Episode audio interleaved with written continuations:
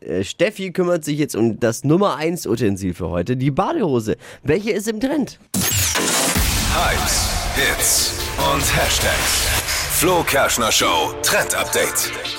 Welche Form, das ist in diesem Jahr ganz euch selber überlassen. Besonders beliebt sind aber mittellange, also bis kurz überm Knie.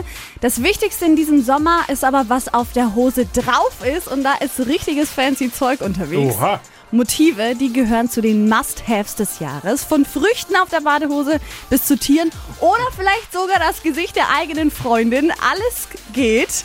Bei den Farben auch Hauptsache auffällig Neon und leuchtende Farben. Ja, Also Dippy, ich glaube, das ist dein Sommer, oder? der, der, Trend war, der Trend war nie weg bei mir.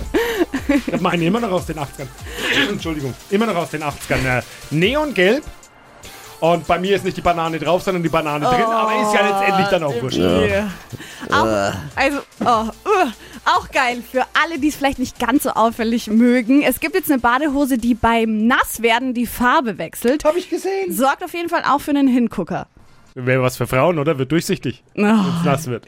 Tippi, Ja, ich, ist ja Oh wurscht. Die Hitze, glaube ich, macht, die steigt mir aber auch zu Kopf. ich glaube auch. Oder die Impfung oder keine Ahnung.